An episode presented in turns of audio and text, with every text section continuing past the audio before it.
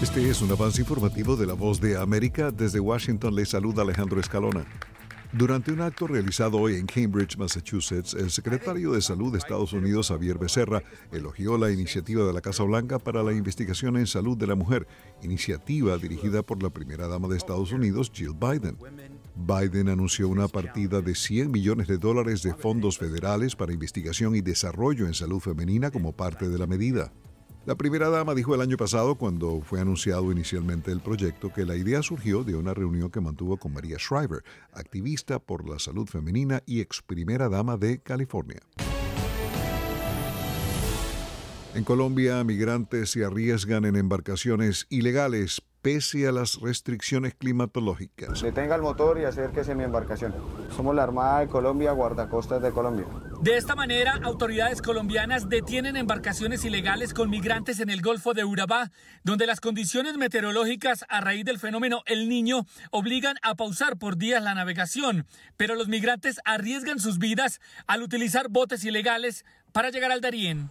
Hay migrantes que le toca esperar tres y cuatro días para poder salir porque el transporte ha estado restringido y porque la cantidad de migrantes en el último mes se ha disparado. Diariamente están llegando 2.000 migrantes a Necoclí, de los cuales solo 800 logran salir en embarcaciones legales en horas establecidas y unos 1.200 se quedan varados en esta población, ya que los fuertes vientos están provocando olas de hasta 13 metros de altura, lo cual representa un riesgo para la navegación. Tres migrantes murieron en enero de este año cuando la embarcación ilegal en la que se movilizaban naufragó cerca de la selva del Darién. Jair Díaz, Voz de América, Bogotá.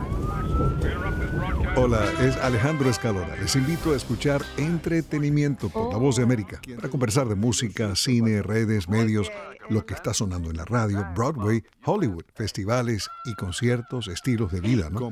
Y lo que pasa aquí en Washington. Voz de América, radio, entretenimiento, son las noticias del espectáculo.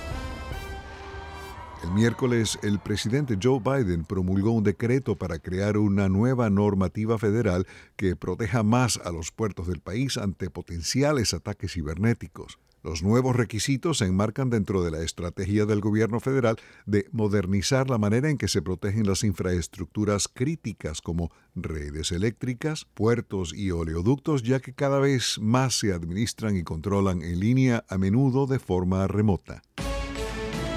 Este fue un avance informativo de la voz de América.